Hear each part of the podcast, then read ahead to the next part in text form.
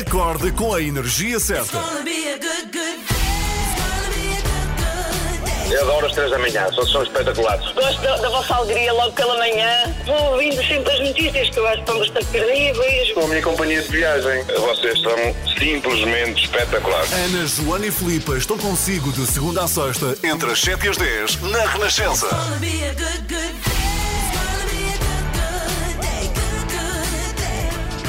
Muito bom dia, seja bem-vindo. Uma ótima quarta-feira. Estamos a 19 dias do verão. Ai, fizeste a conta, é verdade. Chega a 21. Estamos no dia 2 de junho. E se o dia 2 de junho de 1896 não tivesse existido, possivelmente hoje não estaríamos aqui. Foi neste dia, há 118 anos, que o físico Guglielmo Marconi patenteou uma invenção revolucionária, o rádio.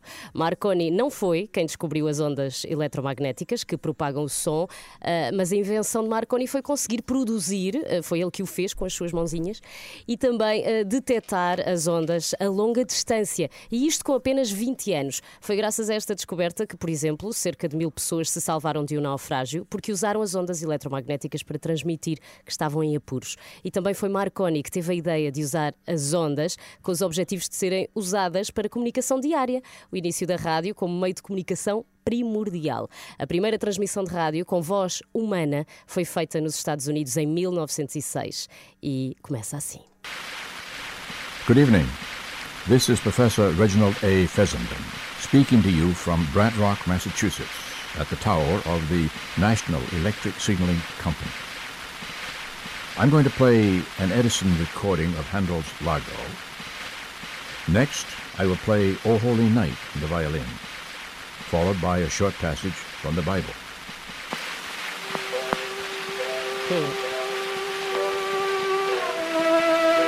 Bem, espetacular. Parece de hoje. Não Sim, achas sim, que este sim. senhor podia estar, podia estar a falar em 2020? Perfeitamente. O senhor tem uma belíssima voz de rádio, na verdade. Bem, Ah, espetacular. Marconi inventou o rádio, faz hoje, 2 de junho, 118 anos. Obrigada, Sr. Marconi. Obrigada, Marconi. Aqui no, para ouvir na Renascença Somewhere Over the Rainbow. Muito bom dia, somos nós. Joana, Ana e Filipa. Às 3 da manhã estão consigo até às 10. Hoje com o regresso de Joana Marques, já vamos ser extremamente desagradável. E não faço ideia do que é que vai ser. Ela publicou qualquer coisa. Ah, eu acho que tem a ver com agricultura. Ah, tem. Ok, está bem, está bem. Com programas de televisão que têm a ver com Sim, ela agricultura. é pelo isso? menos publicou isso. Está bem, está bem. Então já vamos saber do que é que é. Hoje temos às sete e meia explicador para falar de santos populares. Ah, que saudades. Tens saudades dos Tem, santos gosto, eu sou uma, uma não sei como é que se chamam as pessoas que festejam muitos santos, mas sou uma santeira qualquer, sim. É verdade. Uma sou festeira. Uma festeira, sou daquelas que vai do castelo à bica Sim, e sim. dá a volta toda a Lisboa, arrastada, ah, cansadíssima, mas muito feliz. Sabes que eu tenho aqui uma história muito traumática no que toca aos Santos Populares Ah, em Lisboa. assaltada? Porque, não, por acaso não, Ah. mas tirei a carta de condução e estava louca para, para conduzir. Eu graça, estava desculpa. doida. Não, mas espera, não está tão longe da realidade assim. Então, o que é que se passou? Eu era muito nova, foi quando tirei a carta de condução. Sim. E hum, a minha mãe foi para uma viagem em Espanha e deixou o carro. Ai, ai, ai. E eu roubei-lhe o carro. Eh, e não só roubei o carro, como convidei amigos. Vamos todos para os Santos, Claro. no carro, já tenho carta de condução. E na saída, eu que nunca tinha andado de carro, não tinha experiência nenhuma dos Santos, para ir embora, quando tirei o carro do estacionamento, Uhum. na zona de Santa Apolónia, em Lisboa, para quem conhece a zona, fui para o lado errado e comecei a enfiar-me no meio dos Santos. Ah. E é verdade o que dizes, ou seja, quanto mais eu tentava sair, mais entrava para o meio de ruas minúsculas, Uhum. Cheias de finíssimas, cheias de gente, ao ponto de haver pessoas sentadas no meu capô escapou. A beber refrescos, Clássico. a bater no carro, na chapa, zangados por ter um carro ali no meio, não é? Claro. E eu chorava, chorava, nem não tens noção. Eu chorei muito dentro daquele carro a pensar. Eu não saio sim, daqui. Sim. Foi muito traumático. não é? Acabadinha de tirar a carta, a fazer aqueles pontos de embreagem todos. E com um carro que não era meu. Super difícil, sim, sim. Olha, nunca mais me esqueci e fiquei assim com, enfim, um pouco Um trauma. traumatizada. Nunca mais assim. foste aos Santos de carro. De Só carro nunca fui. Claro, aprendi, não é? Mas a verdade é que há dúvidas sobre os Santos Santos Populares. Já sabemos que em Lisboa não vai haver. Temos agora a dúvida no Porto. Será que no Uhum. Porto vão está, acontecer? Hum. Está a haver um fim-capé, não é? No Porto, com, com o Presidente a querer, a querer realizar os Santos Populares. E temos Santos Populares em todo o país, não é só Lisboa e Sim, Porto. na Portanto, verdade. vamos saber como é que vai acontecer no país todo. O Miguel vem explicar-nos depois das sete e meia. Ainda temos Olivia Bonamici e traz-nos traz-nos um espanhol hoje.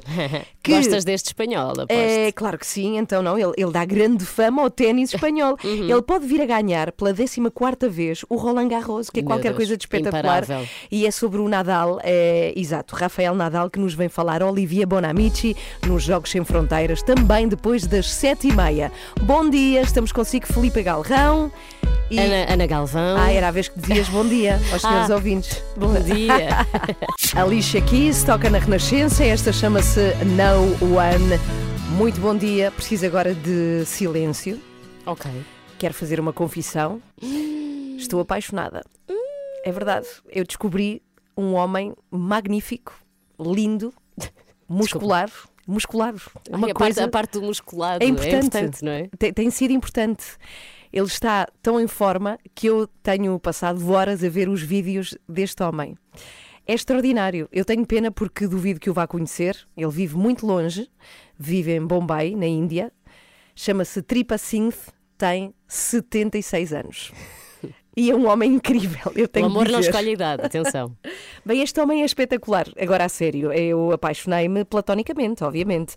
Bem, este senhor tem 76 anos. Em 1999 ele perdeu a mulher, Manjit, já agora, e ele conta em vários vídeos que ficou de coração despedaçado. Ficou muito deprimido durante muitos anos, até que a vida dele mudou por completo. Ele fez 62 anos e decidiu inscrever-se no ginásio. E começou a fazer maratonas. Aliás, ele ganhou uma medalha de ouro numa delas, portanto foi, foi o primeiro a chegar. E de repente ele torna-se num deus do desporto, Filipa. E eu descobri os vídeos dele através de uma notícia do The Guardian, que é um, um jornal, e fui ver. Tive curiosidade em saber que homem era este, de Uhum. Também já estou à 76 procura, anos. só para que saibas. Eu já te mando também assim o nome, Ok. Tripa, chama-se Tripa. Agora, como se Sinth, S-I-N-G-H-T, até para quem nos ouve também, pode procurar. E eu acho que toda a gente devia muito, porque é super inspirador. Então ele, de repente, começa a fazer ginástica sem parar e começa a inspirar milhares de pessoas, nomea- nomeadamente as pessoas mais velhas, que acham que a idade as impede de fazerem exercício.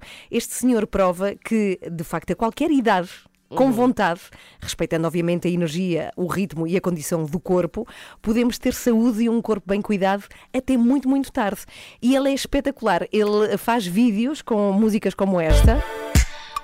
À porta de casa, a fazer ferro, portanto, que com grandes bom. pesos em cima dos ombros, a fazer ali musculação à porta de casa, qualquer coisa de extraordinária, sério. 76 76 anos. É genial. Ele diz que nunca esteve tão em forma na vida e eu acho mesmo agora a sério. é, eu, eu fiquei muito tempo a ver os vídeos dele, fiquei fascinada, obviamente.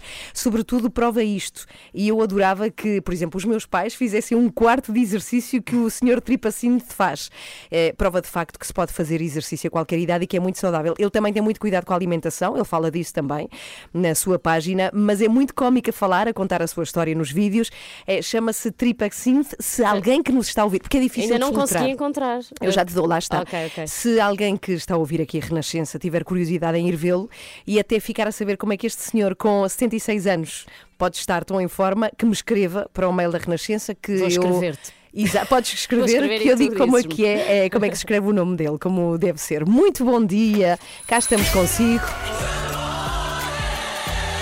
Joana, Ana e Filipa, às 3 da manhã estão consigo até às 10. E hoje é dia de. As perguntas mais desconfortáveis, Perguntas são a cara que ela faz. mais inusitadas. Não é a mim que tem que fazer a pergunta, tem que se fazer é aos outros. Um dos convidados são postos à prova. Ai, essa pergunta é. Eu acho que a pergunta vale por si só. Desculpa, mas vais ter de perguntar. Depois de trabalhares com a Cristina Ferreira, eh, tu fizeste publicidade para grandes marcas, Joana Barrios, eh, deste-lhe comissão desses trabalhos. Não. Nas 3 da manhã, as figuras públicas respondem àquilo que ninguém quer perguntar. Não pode perder. Às quartas e sextas, depois das 9 e meia da manhã, na Renascença. É verdade, depois das nove e meia, quer dizer que hoje vamos ser um Hoje dos. és tu. É verdade. E temos um dos convidados mais difíceis de sempre. José Cid. Já me estou a rir. José Cid para ouvir depois das nove e meia. Até tenho medo. Passamos a melhor música, a sua música preferida. Renascença, a par com o mundo, impar na música. Bem, tenho um problema gigante aqui que Conta. é, flipa e deve-te acontecer também imenso. Estou a tentar abrir um frasco que tem lá dentro uma coisa que Hum. Sim, me sim. apetecia muito comer agora. Tiveste que chamar um homem. Não consigo abrir. Não, não fiz. Não, Ah, não faças não, isso. fi- não faças fiz, isso não. porque é uma questão de jeito, não é, de força. E de honra. E de de honra. Sim, sobretudo. Portanto, mas não consigo. Eu vou aí, eu vou aí. Já fiz a experiência de bater, não é? Com o frasco numa superfície Também não dura é para bom. ver se ela. É de vidro. É, é, o frasquinho é de vidro, lá Não está. faças isso, então. Agora, se alguém souber um truque para eu conseguir. Mas não, olha. É jeito, é jeito. É jeito, então vá, espero já- por ti. já aí passo. Que me expliques. É, já a seguir temos o explicador Santos Populares. É esse o tema que o Miguel nos traz, já já a seguir. O que é que vai acontecer com as festividades habituais do quase verão em todo o país? É o que vamos ficar a saber. Não há Santos em Lisboa, poderá Pena. haver no Porto, muito provavelmente. Vais ter que ir para o Porto. Vou Filipe. com o martelo. O que é que vai acontecer no resto do país? É o que vamos saber já a seguir. Chama-se mesmo assim, mãe é Marisa a tocar na Renascença. Muito bom dia! Estamos a 20 para as 8.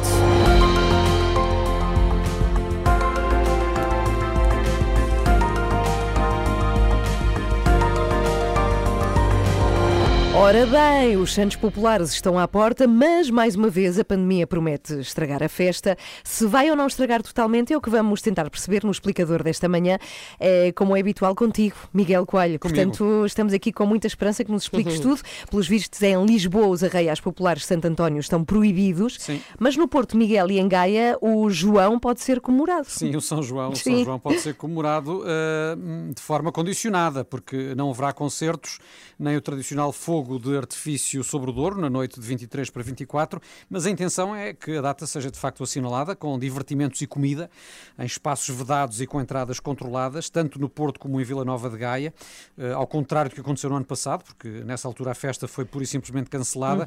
Este ano eh, está previsto criar três zonas de diversão, com equipamentos aprovados pela Direção-Geral da Saúde. Eh, vão ser na Rotunda da Boa Vista, nas Fontainhas e em Lourdelo do Ouro. E na véspera de São João, eh, dia 23, portanto, fecha tudo às 6 da tarde, mas nos no resto dos dias a restauração nestes três locais vai funcionar do meio-dia às 22h30 e os divertimentos das 16 às 22h30. E em Gaia também, Miguel. Sim, em Gaia, eh, que habitualmente, como sabemos, divide os festejos de São João com o Porto, eh, também proibiu as festividades de rua que impliquem juntamentos, mas vão ser criadas mini-feiras populares eh, em espaços com entradas eh, controladas, nomeadamente no Parque Maria Adelaide, em Arcozelo, também no Parque de Estacionamento do Estádio Jorge Sampaio, em Pedroso, e eh, outros dois locais, na Quinta da Mesquita, em Avintes, e no Centro Cívico de Cerzedo, onde as crianças, eh, nestes locais, vão poder andar de carrossel e haverá eh, também rolotes de farturas e cachorros, portanto bom. já não vai ser mau. e a ideia é que estes espaços fiquem depois a funcionar para lá dos Santos Populares, até ao início de setembro. Olha, e já agora, Miguel, sobre o Santo António, em Lisboa, o que é que se sabe? Pois, eh, aí eh, não se fala nem em farturas, nem em cachorros, eh, Nem carrosséis, nem nada, é isso. eh, Porque o que se sabe para já é que a Câmara proibiu todos os arraiais populares. Uhum. Eh, Com a justificação da pandemia e pede às pessoas que evitem aglomerações. Outras medidas devem ser anunciadas apenas hoje pelo Governo, no final eh, da reunião do Conselho de Ministros. Esse tema deve ser discutido e é uma reunião que foi antecipada por causa do feriado de amanhã.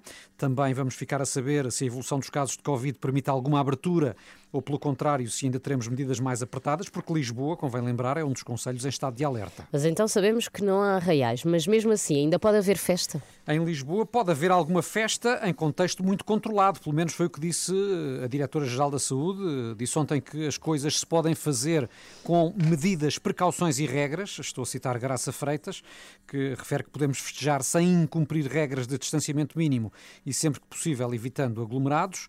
Eh, Aliás, e dirigindo-se diretamente aos foliões do Porto, também a Diretora-Geral da Saúde sugeriu que eh, aos que tencionem frequentar os espaços de diversão façam teste antes para minimizar o risco. Bem, vamos ter de esperar. Mas, ó Miguel, não é estranho haver decisões diferentes em Lisboa e no Porto?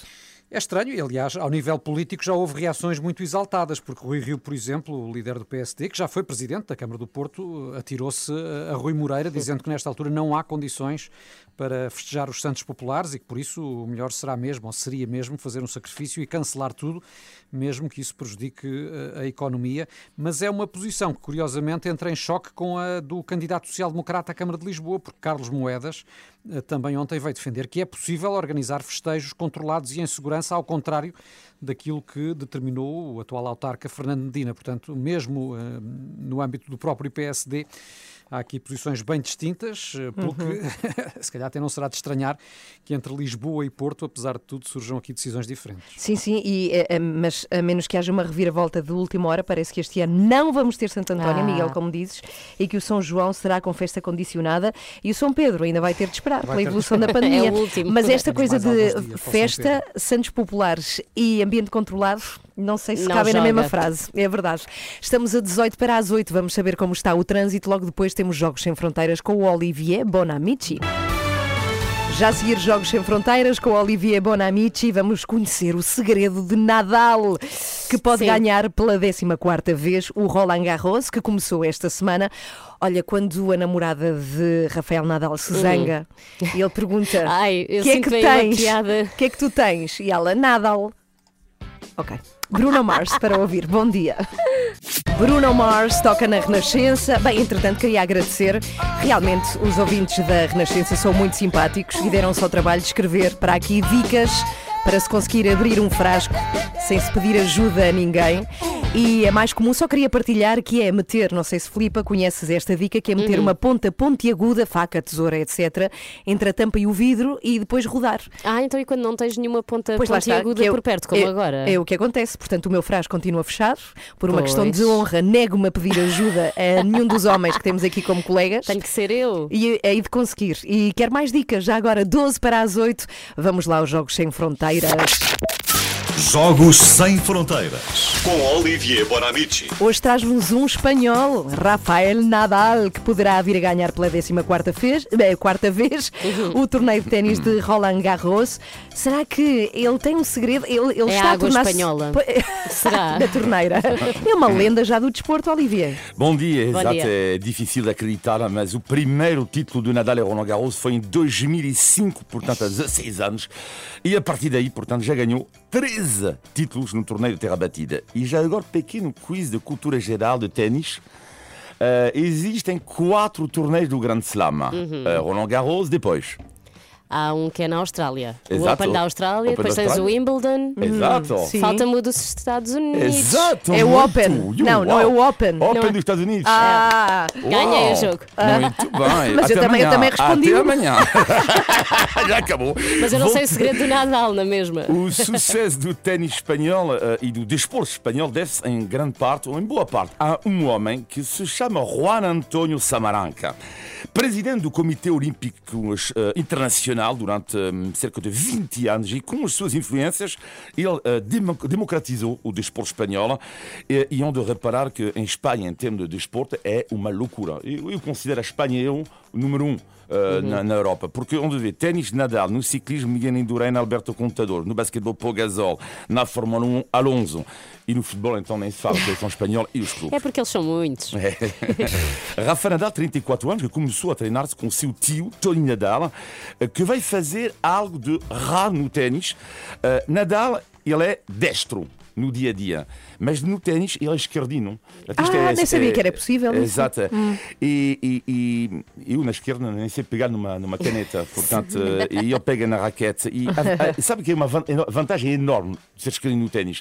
Para já, é su- porque é super duro de ler. Ah, é uma Porque a maioria é destra porque também, não é? Eu, eu penso como um destro. Portanto, perante o esquerdinho tem imensas dificuldades, ok? E depois, tem- quando tu fazes uma esquerda cruzada, tu apanhas a direita do Nadal e estás lixado eh, claramente. Eh, ele que tem exatamente muitos pontos em comum com, com Cristiano Ronaldo, que é a força do trabalho nos treinos, no jogo. Ele, diz a mãe do Nadal, está possuído, não reconhece o meu filho num campo de ténis. O que é incrível no Nadal é a sua gentileza. É mesmo impressionante. Aliás, todos os anos, no- em Roland Garros, os apanha-bolas elegem os, ma- o mais simpático do jogo- jogador e é quase sempre é Nadal que ganha. E raramente recusa um autógrafo. Aliás, recentemente ele contou que havia um puto, eh, chegou perto dele, estava a tremer, eh, e, "Bo- bom dia, sou, sou Miguel. E Nadal diz, eh, não, ah, não, não, não, não tem tempo. E um segundo depois ele diz a tua rir, Nadal, claro que posso. É claro que vou te assinar um autógrafo. Mas entretanto o miúdo já chorava por todo lado. Nadal é mesmo a classe e, eh, eh, de facto, eh, ele, no outro dia, perguntaram qual foi a tua maior emoção eh, como espectador do desporto. E ele responde, eu chorei de alegria, de emoção, quando vi Roger Federer ganhar Roland Garros em 2009. Ai, ele não participou nesse ano. Não, mas ele, por acaso, não me recordo se participou. De qualquer modo, Federer ganhou e, e ele nunca tinha ganho. E Nadal diz que eu chorei de alegria, Ah. porque ele merecia mesmo. Nadal, 20 títulos de Grand Slam. Roger Federer, 20 títulos de Grand Slam. O guerreiro Nadal, de artista Federer, normalmente há sempre quem escolha. Normalmente, eu diria que Federer é mais Paul McCartney eh, e Nadal seria mais Quem? Mick Jagger, mais ou Ok. menos. Eu prefiro admitir Federer, que é para mim um- mais um quadro de Renoir, um bailarino de, de ópera. Mas Nadal, lá está, é o rosto da simplicidade, capaz, durante uma conferência de imprensa, de comer um prato de massa e de dizer aos jornalistas: desculpe, mas eu joguei 5 horas e tenho fome. Tenham paciência. Tenho fome. Nadal, o homem lutador, corajoso em campo e na vida cheio, mas de fobias. Já contei isto uma vez aqui. Então ele conta, odeia conta outra vez. A escuridão. E aliás, ele dorme agora, tem uma namorada, eh, mas eh, na altura dizia, eh, ele, ele, ele só dorme no sofá com a televisão ligada. Ele não consegue com a escuridão. Ele odeia as trovoadas e tem medo terrível da grande maioria dos cães. Eh, por acaso eu também. E esse mesmo Nadal que escreve, de facto, ano após ano, a história do ténis. E só para terminar, e uma vez que eu adoro descobrir novas palavras de língua portuguesa, então vamos lá. Eh, Um senhor que ganha duas vezes um torneio é um duplo vencedor, estamos de acordo? Sim, Três sim, vezes sim. é um triplo. Sim, Sim. quatro vezes. Quatro, quadruplo? Claro, E sim. três vezes. Tre- é Treze? É um. Um, um, um 13. Não, vá lá, não diz lá, qual é? Diz lá, Olivia. É, é um tércio de cupo. Tércio de cupo! Parece um Sim. senhor, um senhor da Vou literatura decorar. latina, um tércio de cupo. E vamos ver se ele fica com 14 prémios Isto não porque começa o Roland como Garros. dizer isto agora, quatro. Então, mas se ele ganhar, tens de vir aqui dizer: Olivia, beijinhos até a Beijinhos. segunda. Jogos sem fronteiras, sempre à segunda e quarta e depois sempre também arrumado. Pode ouvir sempre que quiser no site da Renascença, rr.sapo.pt. Olá, Joana Marques. Olá. Então, caladinha. Já, tá- já cá estava, caladinha, caladinha aqui. Sim, não quis interromper, isto agora o programa é vosso, eu não vou entrar aqui assim. Recém-chegada de férias, já tão querida. muito? Sim, sim, muito. Boa, boa, boa. Mr. Mr. Broken Wings, recordação aqui na Renascença. Bom dia, estamos a 4 para as 8 e cá temos de volta Joana Marques com o extremamente desagradável. O que é que vamos ter hoje, Joana? Olha, hoje vamos ter agricultores. Apreciam? Ah, sim, Eu aprecio. muito. É um Muito? mundo Queres que eu casar gosto. com um? Eu casava com um Então agricultor. pronto, já vamos ver se arranjamos um para ti. Ah, há coisas que nunca mudam e nós continuamos a ter, obviamente, o apoio da iServices no extremamente desagradável. Na iServices pode encontrar os melhores, mas são mesmo os melhores iPhones recondicionados do mercado, equipamentos como novos, grade A+, 100% funcionais e livres da operadora. Pode saber tudo em iServices.pt e depois se estragar um destes telemóveis, volta à iServices, é uma pescadinha de rabo na boca E nunca mais para. Onde Sim, é que sim. foste nas férias? Olha, fui ao Douro, fui ao Douro e fui, a, como diz o meu Mas filho... Douro, o Douro é muito longo. Em que sítio fui a mais à zona de Lamega, embora tenha Sim. Ah, visitado sim. também o resto. E o meu filho diz que estivemos também, é verdade, nos Amarantes. Ele Nos assim, Amarantes. e para mim, Amarante agora fica sempre assim. É no plural, muito bem. Bem-vinda, Joana Marques, já cá Obrigada. está connosco. Acorde com as 3 da manhã, na Renascença, das 7 às 10. Já vamos saber de que é que vai ser o extremamente desagradável que está de volta. Que está... Estou muito contente com o teu regresso. Está de... extremamente Já. Estou desagradável. aqui preocupada porque acho que perdi as minhas folhas, portanto, se calhar não vai haver. Ah, encontrei. Ah, Então, tens tempo. vai. Eu queria ainda agradecer às dezenas de pessoas que têm ligado aqui para me ajudar a abrir um frasco. Ainda não consegui. Não consigo, Ah, mas não. Ah. Ajudam por telefone? Eh, dão dicas para conseguir abrir. uma. Já- já Tá, tentaste então, espera, espera, deixa-me Ai. Ouvir. Mas diz lá, Joana. qual é a tua Não, dica? pode ser repetida. Primeiro o nosso ouvinte. Então vá. Bom dia às três da manhã. Eu sou Ana Gonçalves de Faro. Ah, queria dar a dica para abrir ah, o frasco bastaria aquecer um bocadinho a tampa, ou com água quente, ou com a chama de, de fogão, ou com um Mas com simples cuidado. isqueiro, aquecer um bocadinho. Não precisa estar a ferver. E depois sai imediatamente. Ah, que espetacular. Obrigada. Ana Gonçalves. Obrigada, Ana Agora Maria temos que ir arranjar um bico elétrico Pois aí lá a está. qualquer lado. Vai ter aqui no Camping gás, tens de trazer sempre para aqui. Olha, e qual eram- quais eram as vossas dicas? Já têm mais? Eu não tenho, se tivesse nenhuma? já tinha aberto. É, é uma faquinha. Tens aí uma faca à mão? Não, não, Ai, já nos deram temos essa que- dica. Temos que conseguir sem, sem uso de outros utensílios, não Ou é? então, casar. Normalmente a maioria Casar. das pessoas casa só com esse intuito de que um homem consiga abrir um frasco. A Ana recusa-se. Comigo A foi Ana, assim. a Ana Não. não pode. E ele abre Não pode todos, de facto. Nós temos aqui eh, homens na equipa, mas eu nego-me por uma questão de honra de pedir Não, ajuda. Mas não E fazes muito casada bem. com eles pode não funcionar. Ah, tens que casar. Escolhes o Rui Glória ou o João Duarte, Ai, está casam, muito trabalho agora. Conhecemos Coitada. imensos padres aqui na quinta, é rápido e pronto, e depois abrem logo o frasco. Acho que o frasco vai, vai perder a validade, entretanto. Mas esta ideia. Mas a ideia é ótima. É, é a minha muito dica. boa. é a minha dica. De que é que vai ser o extremamente desagradável? Olha, tem a ver com isso. tem exatamente a ver com homens que abrem frascos e ne- nem é frascos, eles não consomem coisas que estão em frasco, só produtos do campo, são agricultores e há senhoras que querem casar com eles. Eu casava Sorte. com um agricultor.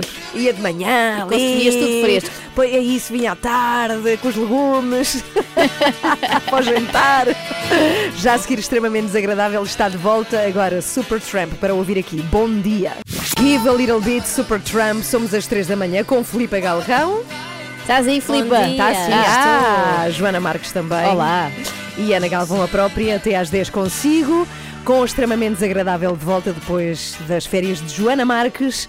E queria muito que dedicasses esta edição do extremamente desagradável a dois ouvintes que religiosamente, e é a palavra aqui na Renascença, ouvem às 3 da manhã.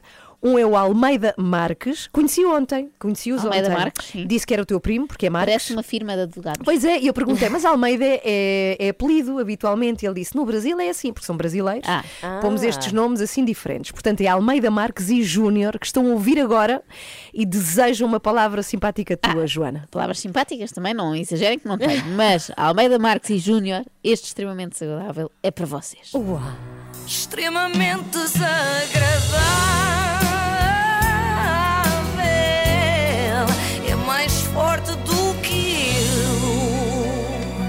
Ai, que saudades desta Com voz da Marisa Liz e de desta pausa da. Ana Galvão. Que te deixa sabe. sempre ali entre Fica a 5 aqui. cardíaca. em Mas fica super nervosa. Lá tem aqui uma responsabilidade com as services, combina com eles, tu ias sempre dizer e depois não dizes. Mas eu digo. Só demora mais um bocadinho. Então já conta. disseste, já Sim, já disse.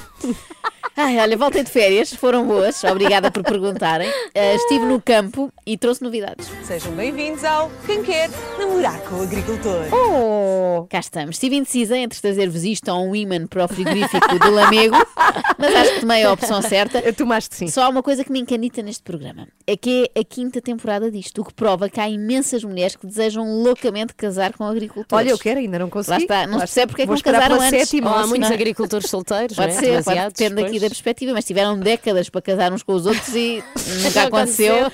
Não é? Foram muitas décadas de agricultores solteiros, eh, não se percebe porquê, foi tempo desperdiçado. Por outro lado, se já vamos na quinta vaga disto, estes agricultores já são restos, não é? São as sobras dos outros programas. Os, os melhores foram escolhidos. Usando aqui uma metáfora hortofrutícola, é como a fruta quando já está muito escolhida, não é? No mercado só sobra aquela mais, digamos, fora de formato. Com isto eu não quero insultar os concorrentes, Mas, atenção. está, mas estás. Não, é, eu incluo-me nisto. Eu tenho, eu tenho o famoso formato de pera, não é? Portanto, eu também entrava nessa categoria da fruta feia, que é mais barata, não é? Se fizessem o, sei lá, quem quer namorar com um humorista. Por acaso, agora deviam fazer edições com outras classes profissionais. Era não é? justo, sim. Quem quer namorar com um futebolista da primeira divisão ou de um campeonato estrangeiro, por exemplo. Porque aí tínhamos concorrentes suficientes para 57 temporadas. Mas olha lá, vais contar-nos o que é que se passa no Quem Quer Namorar com o Agricultor ou não? Calma, estou aqui a desfrutar. Tinha saudades de conversar convosco, Ah. agora deixa-me conversar, que eu estava com É saudades. que daqui a disto. pouco esgotas os 17 minutos que esta rubrica normalmente tem e ainda não contaste nada do programa. não é? Pronto, pronto, já percebi que estão ansiosas. A Andréia Rodrigues conta-vos tudo certinho. Bom, mais uma vez, e como eu disse há pouco, uma vez que todos foram testados à Covid e que todos eh, tiveram um resultado negativo, vão poder desfrutar desta experiência com todas as emoções a que têm direito, uma vez que vão viver também na vossa bolha, uma vez que vão estar fechados nas quintas dos nossos agricultores.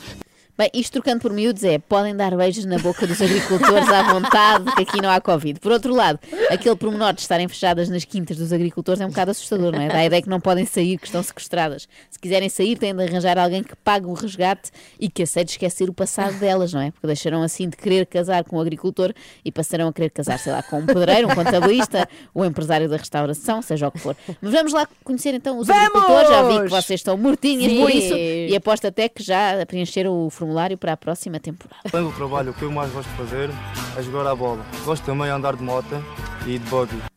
Eu juro que a primeira vez que ouvi isto percebi. Gosto também de andar de moto e de body. E pensei, ok, é uma moda como outra qualquer. E porque é que os homens, porque é que se convencionou que os homens não podem usar Não é body? nada. Também deve ser uma forma moderna de dizer bodyboard. Ah, sim, por ser uma Ah, é. moderna. Sim, sim. Como é aquelas abreviatura, como dizer Insta. Sim, exa- olha, precisamente, ó, as pessoas querem ser modernas e dizem fui off face em vez de Exato. Facebook. É isso, é isso.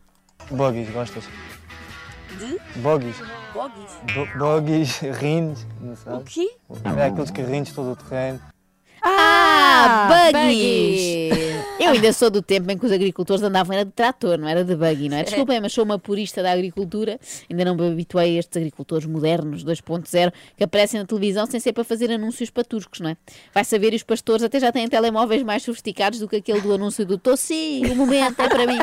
Eu já tive aquelas aplicações de telemóvel para tentar encontrar o amor, mas não correu muito bem. Oh, o amor. Oh, e eu aqui pensei, claro que o Tinder não correu bem, isto é um preconceito meu de cidade, Sim. não correu bem porquê? Porque lá não há muita rede, não é? No campo, mas não, parece que não foi por isso. Porque sou um rapaz sério e não gosto de andar aqui a saltar de pessoa em pessoa. Queria uma coisa mesmo para a vida.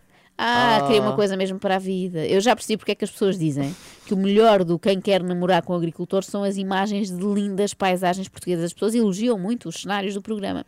É porque os concorrentes são gente séria, não é? Portanto, não podemos contar com eles para dar audiências. Tem mesmo de ser um bom campo verdejante. Aurélio, seja bem-vindo. Espero realmente que encontre aqui a mulher da sua vida, que já sei, tem de ter um olhar e um sorriso eh, cativantes. Exatamente. Acho que vai ter aqui uma grande dor de cabeça, então. Ah.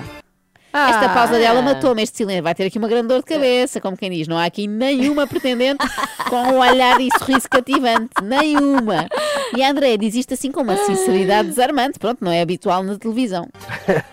O que não falta são sorrisos e olhares cativantes. Ah, Ah, é porque há demais. O problema é o Ufa. excesso. Nem, uma pessoa nem sabe por onde escolher demasiadas mulheres e demasiado cativantes.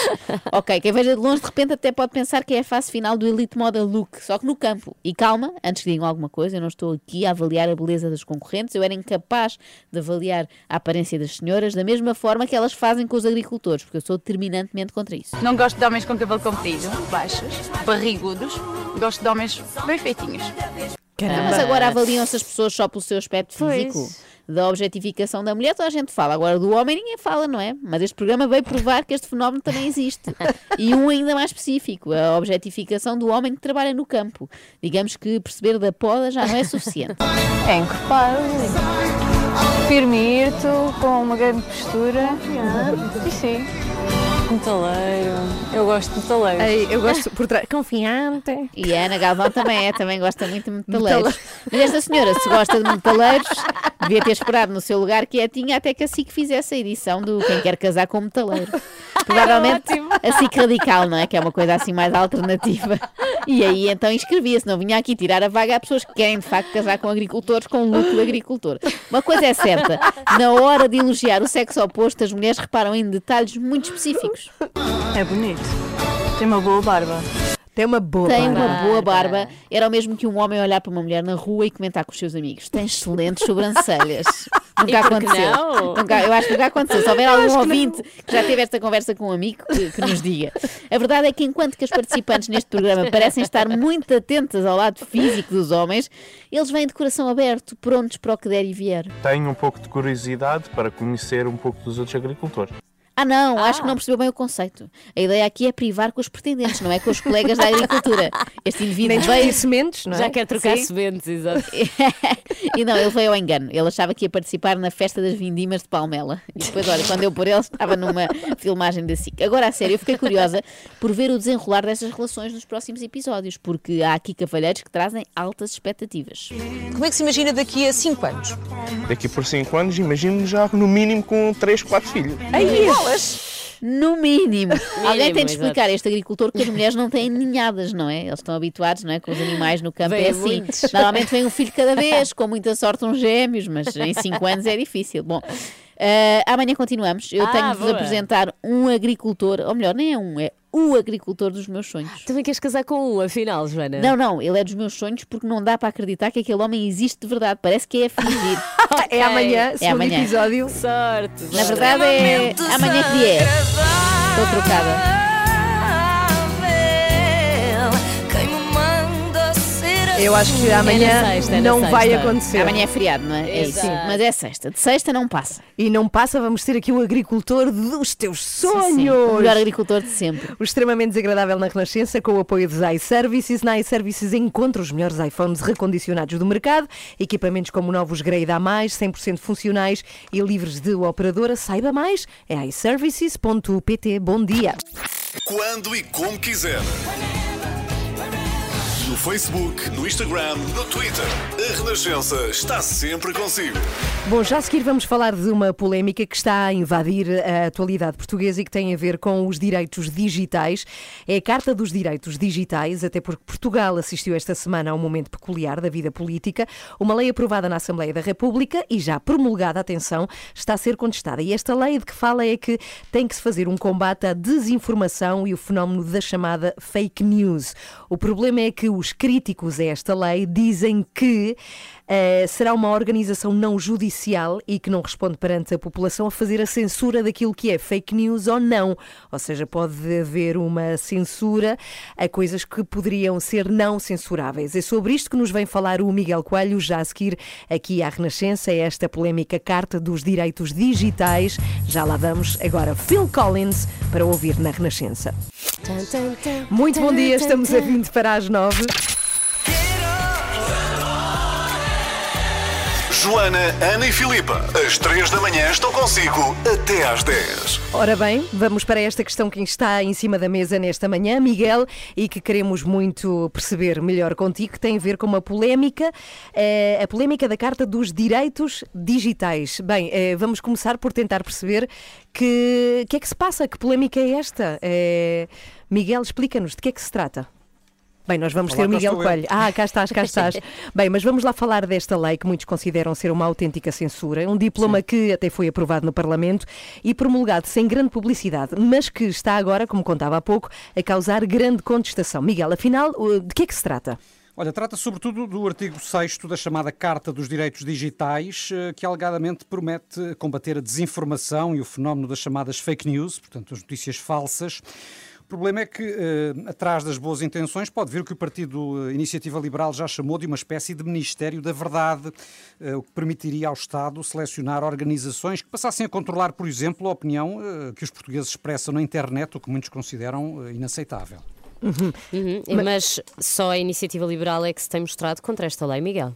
Bom, a verdade é que em abril a lei foi proposta pelo PS e foi aprovada no Parlamento sem votos contra. A própria iniciativa liberal absteve-se, eh, tal como Chega, o PCP e o PEV, e convém lembrar que eh, no início do mês passado a lei foi promulgada pelo Presidente Marcelo Rebelo de Sousa. Portanto, eh, não houve eh, na altura vozes que se mostrassem tão indignadas como agora tem vindo a acontecer. O certo é que eh, esta chamada Carta dos Direitos Digitais está agora a ser contestada, sobretudo pela sociedade civil e por diversas personalidades. Uma dessas vozes que eh, estão contra a proposta é de Pacheco Pereira, que diz na Renascença que a última coisa que quer é que o Estado ou entidades que não são judiciais controlem o discurso dos cidadãos. se me disserem que é fundamental punir o crime que se comete dentro da inter- internet, eu estou de acordo. O que é crime cá fora deve ser crime lá dentro. E se quiserem fazer uma coisa útil, adaptem a lei a que seja fácil uh, os juízes, uh, num processo normal, decidir uh, calúnia, difamação, uh, qualquer, uh, qualquer do, do enquadramento legal que existe já cá fora. Se- que o adaptem às circunstâncias da internet. Mas isso é uma coisa, outra coisa é a desinformação. A desinformação, que assenta muitos casos em falsidade, não é isso que está em causa, tem fronteiras muito difíceis de definir e, portanto, dão ah, vão depender das denúncias, isto vai favorecer denúncias, vão depender de quem decida a cada momento e, e se quem decide for uma entidade de nomeação política, presta-se ao controle político. São, portanto, algumas das críticas de Pacheco Pereira em relação a esta lei, que é certo que abre uma exceção, por exemplo, para o humor e para a paródia, portanto a Joana Marques pode estar descansada, mas não faz referência, por exemplo, à publicidade, que, eh, como sabemos, é muitas vezes enganosa. Pois é, se a publicidade fosse toda verdadeira, eu nesta altura já teria um sorriso mais brilhante. Ah, e menos quilos. Menos ainda quilos mais também. brilhante e ainda menos quilos. Sim, mas não é só nesse tipo de publicidades, porque eh, nesta mesma entrevista à Renascença, Pacheco Pereira dá também o exemplo da propaganda política eh, e o caso de uma inauguração encenada do aeroporto da OTA que houve há alguns anos e onde o governo divulgou na altura um vídeo com aviões a levantar voo do, do- Ah. do suposto aeroporto e na verdade nenhum eh, avião levantou voo, portanto também é informação falsa e também não é o tipo de preocupação que eh, esteja expressa nesta lei. Mas há uma coisa que eu não estou a perceber. Então são vários os partidos que não concordam com tudo o que prevê esta lei, mas ninguém votou contra. Sim, no fundo é isso, porque eh, e é também uma das críticas de Pacheco Pereira que acusa os partidos de falarem muito de liberdade, mas depois na prática eh, encolherem os ombros. E nem a iniciativa eh, liberal, que agora se mostra muito indignada, escapa eh, a estas críticas. É muito simples. Não há um verdadeiro espírito da liberdade. Fala-se muito de liberdade, mas quando há questões que envolvem a liberdade real, as pessoas encolhem os ombros. Os grandes partidos não a querem e aqueles que fazem sempre encher a boca da liberdade, com a iniciativa liberal, nos momentos cruciais dedica-se à liberdade económica eh, e esquece a liberdade política. Pacheco Pereira, que foi ouvido pelo jornalista Filipe Davilés, eh, eh, de resto, num artigo que temos no portal da Renascença, em rr.sap.pt, sobre eh, a polémica em torno desta lei e onde Pacheco Pereira deixa quase um apelo para um verdadeiro espírito da liberdade. Uhum. Mas para além desta questão da desinformação e das fake news, que outras críticas é que já se ouviram, Miguel?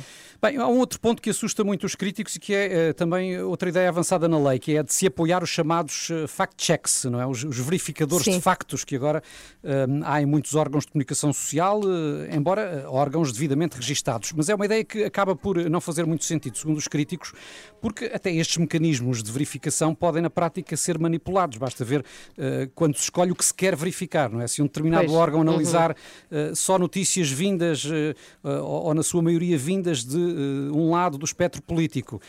Já isso se questiona, ou se pode questionar por que razão se escolhe uns ou, ou outros. E, portanto, também aí desvirtuar logo a objetividade daquilo que é a análise que, que se pretende justamente com essas características. Também eh, é um, um dos aspectos focados no artigo que temos em rr.sap.pt. Há um advogado eh, de uma associação que, que defende a liberdade de pensamento e de expressão, Estevão da Cunha, a Associação SAL, eh, que em relação a toda esta polémica eh, deixa críticas não só ao Estado por não garantir que as pessoas possam exercer plenamente a sua liberdade, eh, as suas liberdades, liberdade religiosa, liberdade de opinião, etc., mas também uma crítica à acomodação da sociedade em geral. Eh, e, portanto, este também é um tema que nos deve fazer refletir a todos, e não só eh, a jornalistas, eh, políticos, Sim, claro. etc. Ao cidadão, claro, a todos nós.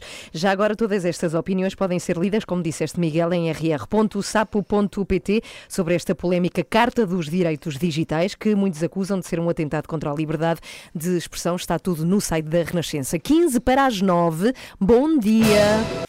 Nesta manhã agradeço muito dicas que têm enviado os ouvintes e vocês também. A Filipa, a Joana também deixou uma belíssima dica para abrir um frasco que tenho no estúdio com coisas que eu queria comer e que ainda não fiz, Mas porque não consigo abrir o frasco. Todas elas envolvem outros utensílios. E Ou nós então queremos é que homens. tu consigas. que é, um- Que é o caso da Joana Marques. Eu não vou dizer que é um utensílio, né? Mas eh, que nós queremos uma dica boa para usar só com os dedos, só com as mãos. E temos aqui, temos aqui uma. Bom dia às 3 da manhã. Eu sou Francisco Costa e moro em Passo Ferreira. A minha dica para abrir o frasco é simples. Numa mesa de pedra, com um tampo de pedra, pegam no frasco a um metro de altura e deixem-no cair. Automaticamente ele fica aberto. Muito obrigado. Ah, Que homem de sonho. Acho que não conta. Homem tão prático. Obrigada ao Francisco. Espetacular, mas aqui está ele. Eu adorava conseguir abri-lo até às 10. Vamos conseguir. Espero os seus conselhos. Sábios. Reza, pode ser que resulte também. Raymond com Tonight. Às três da manhã, mantenha-no a par com o mundo no caminho para o trabalho. Como se fosse café para os seus ouvidos. Na Renascença, entre as 7 e as 10. Muito bom dia! Bom dia. É quarta-feira! Faltou, é. hoje é quarta-feira. Vamos ter que ir arranjar uma Rita Pereira aí rapidamente. Vai ter que ser. Estamos a sentir falta, não é? O, o dia não é dia se não houver aqui o grito da, da Rita Pereira. Entretanto, tu achas, Ana, uma pergunta que te faço a ti diretamente, mas que os ouvintes também podem pensar, que a internet nos está a infantilizar?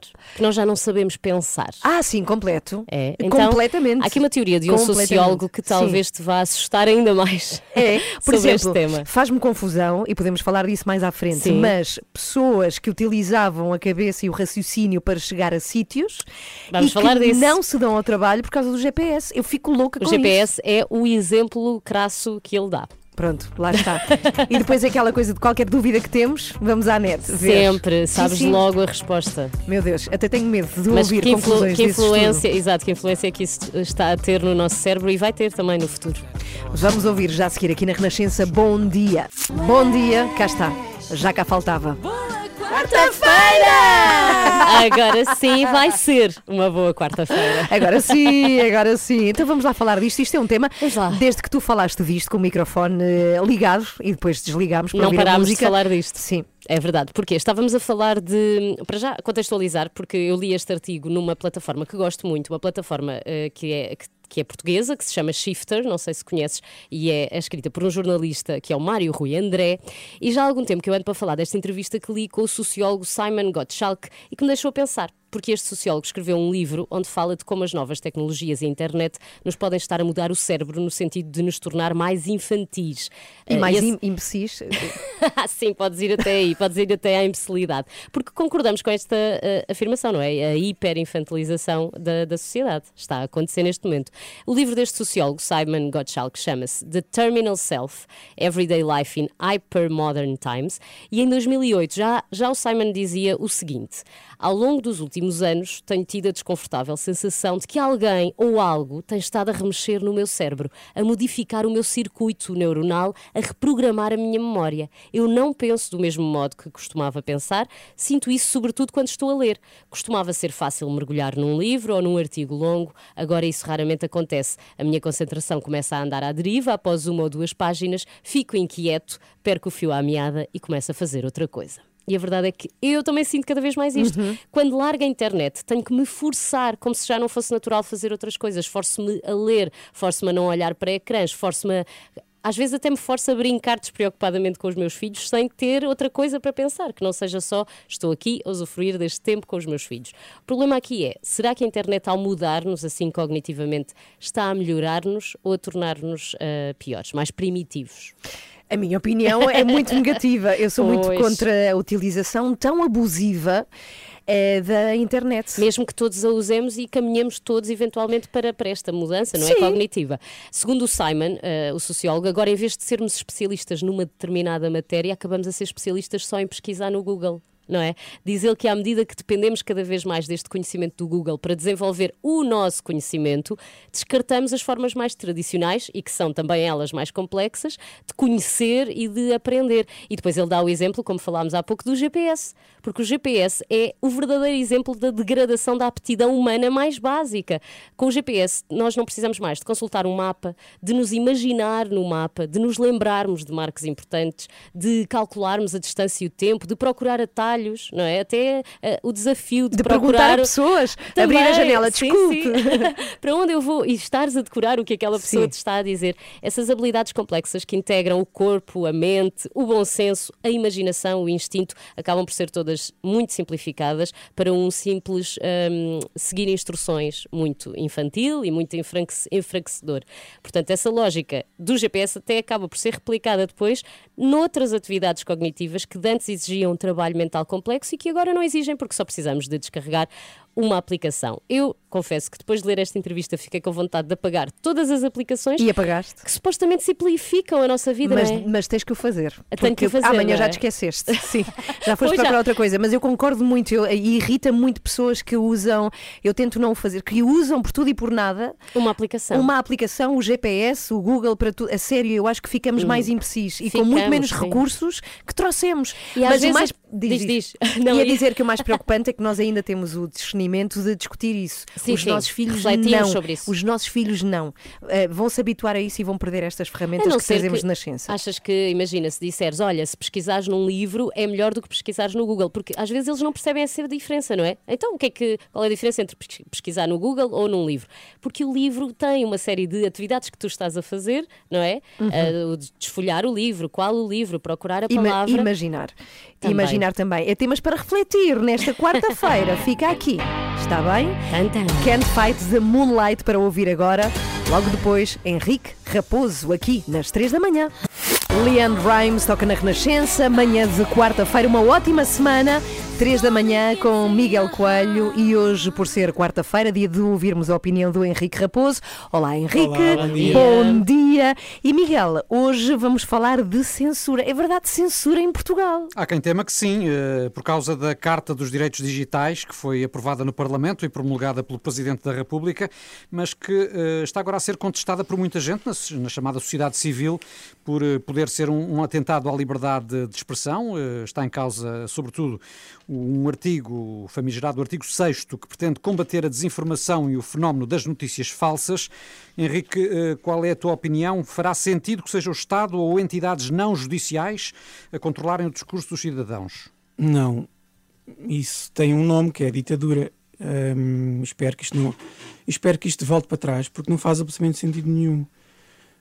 Quem faz o fact-checking na sociedade és tu, Miguel. São os jornalistas. E o meu papel como intelectual, ou escritor, ou, ou jornalista tout é desafiar a verdade oficial.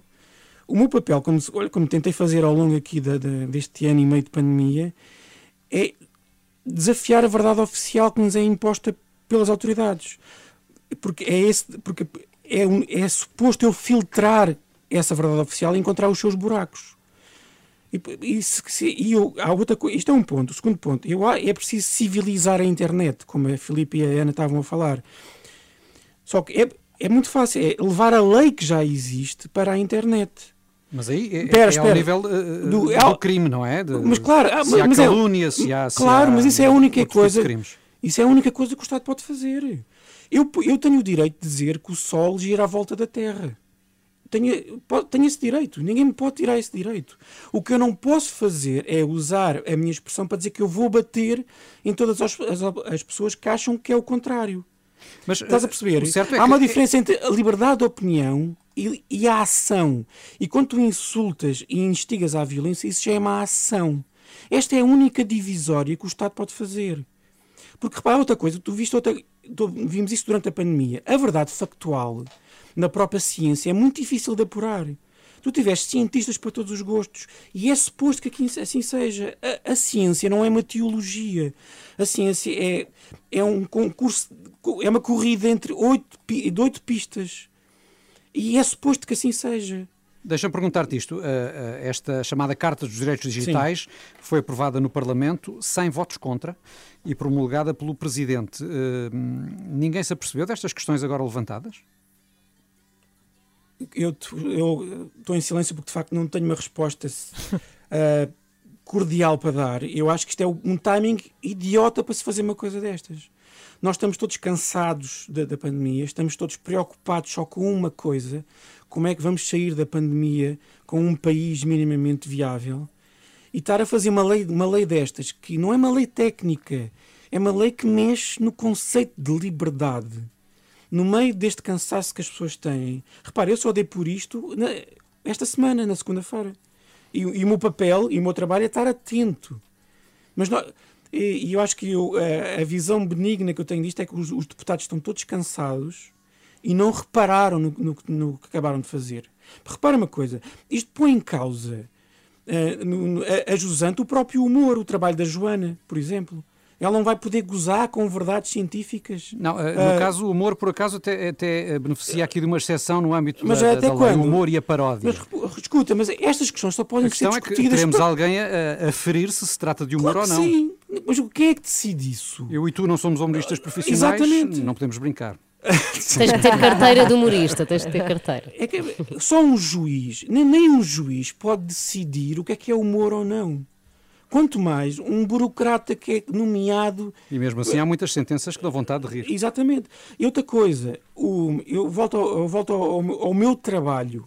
Muitas vezes as pessoas perguntam-me porque é que o medo tem tantas polémicas e, e as pessoas acham que é por dar opiniões. Não tem nada a ver com dar opiniões. Toda a gente dá opiniões. Um, um trabalho a sério de um intelectual ou de um comentador é forçar as pessoas a ver a realidade de outra maneira. É forçar as pessoas a ter uma perspectiva sobre os fatos que elas conhecem de outra maneira. É desarrumar a casa e voltar a arrumar de outra maneira. E, isso- e esta, esta comissão de verdade e censura proíbe isso. É, em última instância. Pode proibir o meu trabalho e até o teu. Porque, porque como estava a dizer a Ana em, em off antes de entrarmos, isto impõe que temos todos que respeitar a verdade imposta Uma verdade poder. única, uma verdade única. Isto não é aceitável, não é aceitável. E não é assim que se combate teorias da conspiração que campanham na internet. Uhum. Até quarta. Até quarta, adeus Obrigada. Henrique, sempre às quartas-feiras connosco aqui na Renascença. Quando e como quiser. App, em podcast, no site, on demand. Renascença, a par com o mundo, impar Ora bem, já a seguir temos o Desculpa, mas vais ter de perguntar e hoje com um dos convidados mais difíceis de sempre. Por isso é que ficou para ti.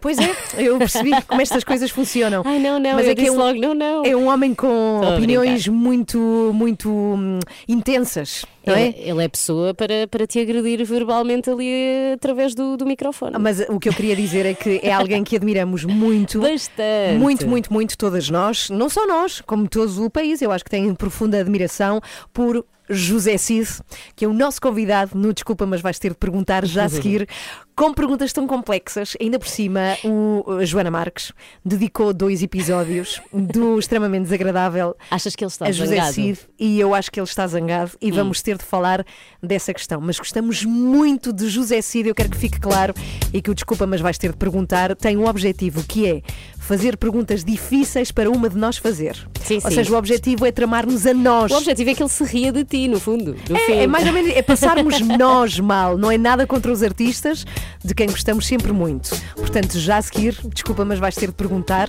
é respirar profundamente Vai, e aí Ana. vamos nós. José Cid. Está a ouvir às 3 da manhã. Desculpa, mas vais ter de perguntar. Ai, não, não, não quero. Vamos lá, José Cid. O Salvador Sobral disse num programa espanhol: sou o Cristiano Ronaldo da música, com a diferença que pago impostos. Acusaste-o de estar a promover-se à custa de CR7.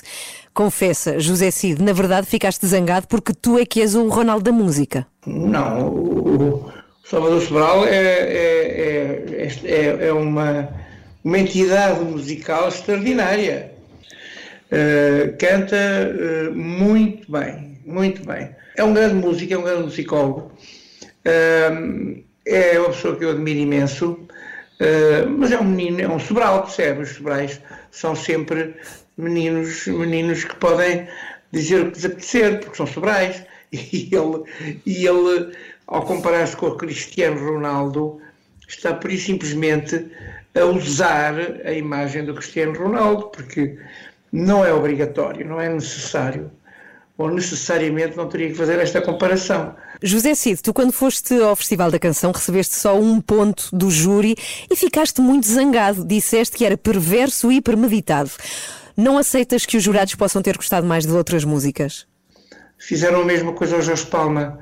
É uma questão de bilhete de identidade. Uh, pessoas como o Júlio Isidro e o Tosé Brito, uh, que sabem mais música e que passaram mais pela música do que a maior parte das pessoas que estavam no jurado, deram-me uh, 12, a nota máxima. E, e, e, portanto é normal que eu, o meu brilho, o meu brilho, a minha resistência provoque irritações e, e cócegas a muita gente que começa e que, e que enfim, não, a inveja é uma coisa que graça em Portugal. Mas Sim. atenção, eu, eu sou invejoso, não é? Sou muito invejoso, sabes de quem? De quem? De quem come e não engorda e, e, e da mediocridade protegida. Deixa-me passar para, para outra pergunta que tenho aqui para te fazer. Eh, José Cid, dizes, e passo a citar, que Adora ganhou o festival com uma música de caca. O que farias se alguém dissesse o mesmo de uma música tua? Ah, já disseram e eu aceito perfeitamente. Eu, quando eu digo uma música de caca, é que em segundo lugar, e, e com um júri que foi organizado na televisão para pôr a Dora na Eurovisão, eh, eles eliminaram uma canção que é Cai neve em Nova York, há sol no meu país, faz-me falta Lisboa, oh, faz-me falta a Rádio Renascença, para me sentir. És o maior, o José Cis. Não, não, não, Espetacular. não, é que repara, Sim. a música que a Dora levou à Eurovisão era uma porcaria de uma música, como algumas meninas têm ido ficar em último lugar, mas em último lugar. Aliás, essa menina que ganhou, essas meninas que ganharam, no ano em que eu tive zero pontos ou um ponto, ficaram em último lugar na Eurovisão. Mas espera, tu, tu um dia disseste que, ti- que, que se tivesses nascido em Inglaterra tinhas tido mais sucesso do que Elton John. Tu ainda acreditas nesse disparate, Não, José eu não disse isto. Eu não disse isto. Eu disse que se o Elton John tivesse nascido na chamusca, ah, ou na trafaria, hum, ou, em, ou em Anadia, ia ser muito complicado fazer em Portugal a carreira que eu estou a fazer. Eu não disse isso. Ah, ah, é assim, vocês estão só a fazer-me uma entrevista sobre aquilo que eu disse, ou aquilo que vocês pensam que eu disse. Isso também é perverso. Tenho mais uma Sim, pergunta para sim, ti. sim, não. houve, José Cid, tenho mais uma. A Joana Marques. Não. Sim, houve. A Olha, Joana Marques. Joana Marques, eu tenho um problema enorme com a Joana Marques. Sim. Desde que a Joana Marques fez eh, aquele po- podcast na, na, na Rádio Renascença sobre, sobre o meu Grammy, a minha vida modificou-se completamente. Eh, pouco tempo depois, logo, logo a seguir, eu fiz um concerto, logo, um mês depois deste podcast dela, eu tive um concerto na Praça do Comércio para 200 mil pessoas, que durante três horas me assobiaram de princípio ao fim. Foi uma coisa horrível. E só se gritava Joana Marques na, na Praça do Comércio. Não, eh, eu fui assobiado durante três horas e mais. Isso aconteceu, aconteceu isso mesmo. Tu não estás a perceber, é que ninguém, o próprio Presidente da República, que esteve presente em palco, em vez de me dar um abraço, puxou umas orelhas e disse: Você atreveu-se a enfrentar a, grande Joana Marques, que ela é altíssima. E, portanto, a minha vida, a minha vida alterou-se profundamente, porque um mês depois eu estava com 200 mil pessoas na Praça do Comércio, que durante três horas me insultaram por causa do podcast da Joana Marques. Sim. Olha, fica a promessa depois desta entrevista eh, que eh, toca a tua música nova, José Cid, para que os ouvintes conheçam aqui nas três da Não manhã. E muito, muito obrigada por ter estado não connosco. me fazem favor nenhum, não me fazem Eu favor sei, nenhum. beijinhos. É uma grande música. Obrigada. É uma grande música, Meu beijinhos. Deus, meu Deus, isto foi difícil. Tão bom, foi José difícil, Cid, grande Cid. José Cid, tão um bom. beijinho muito grande. É... Ah, mas um artista gigante e cá está o refrão da música do Cid, como combinado, chama-se Hope and Enjoy.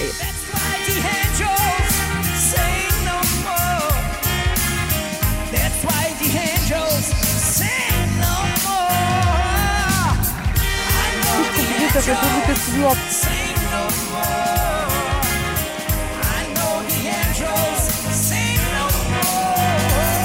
A música de José Cid toca na Renascença. Beijinho, José Cid. Beijinho. Veja as imagens também e a descasca de José Cid que me deu. Sim, sim, Ana. Agora vais eh, no demorar site da. Renascença. Vou.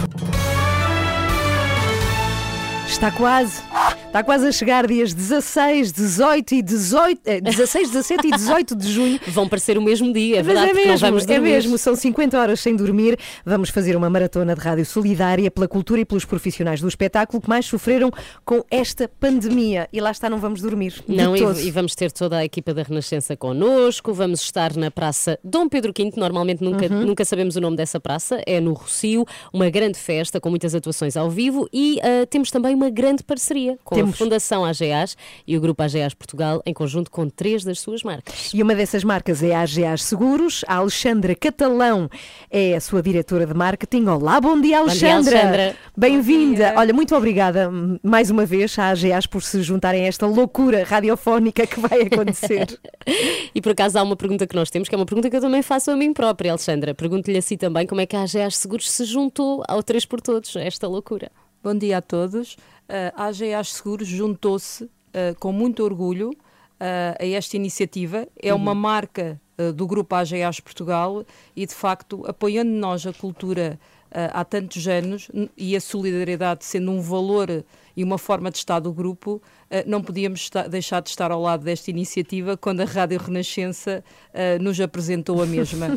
Ahm, mencionar também que é importante que eh, desde sempre temos apoiado a cultura e um dos exemplos mais recentes, eh, mesmo após a pandemia onde passado, lançámos uma iniciativa que foi as festas AGAs Seguros, em que tivemos em quatro cidades do nosso país, nesta altura dos Santos Populares, Uhum. porque era importante levarmos uma energia e emoções positivas às pessoas. Portanto, faz todo o sentido. Nós precisamos disso tudo: apoio à cultura e energia positiva para nós que vamos estar a fazer esta maratona Uhum. e de com, rádio. E com todas as regras de segurança, ah, claro. como é evidente, Sim, sim, mas sim. vamos repeti-la este ano. Vamos estar em mais quatro cidades portuguesas. Ok. Vamos levar a música, que é uma forma de apoiarmos a cultura, e vamos reabilitar também coretos. eh, que existem pelas cidades eh, e com isso deixarmos estes elementos de cultura bem tratados eh, para a população poder usufruir. Para as festas seguintes. Para todas para Bem, isso é espetacular. seguintes. E na verdade é que vocês têm tido assim uma, uma vida de 5 anos na AGAs Seguros, é, muito, muito intensa e muito cheia de iniciativa. Como é que têm sido estes 5 anos, Olha, Alexandra? tem sido cinco anos onde chegámos ao mercado segurador português e temos conseguido conquistar a confiança eh, dos portugueses, dos agentes e dos clientes ao- a nível nacional. E essa confiança eh, traduz-se eh, não só pelos produtos e serviços que disponibilizamos na área da prevenção e da proteção, ou seja, ao nosso propósito, mas também através de iniciativas como estas, de apoio à cultura, da solidariedade, e isso tem-se traduzido e tem existido um conjunto de provas que mostram que, estão no que estamos no caminho certo. E que venham muitos mais anos para a. Só falta mesmo deixar então o convite para quem estiver em Lisboa se juntar a nós no Rocio e quem estiver mais longe também para nos ouvir.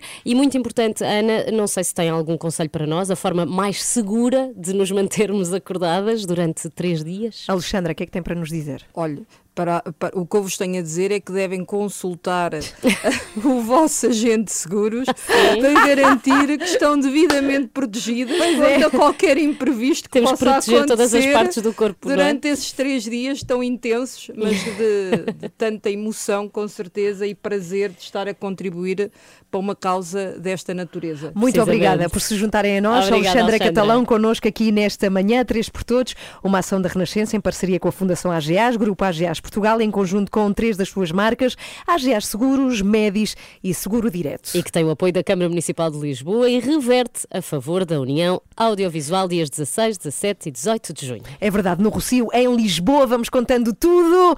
Meu Deus, que loucura vamos nós fazer. Bem, estamos quase de saída, estamos a 9 minutos para as 10. Hoje foi muito intenso aqui nesta manhã de Uhum. quarta-feira. Hoje foi assim.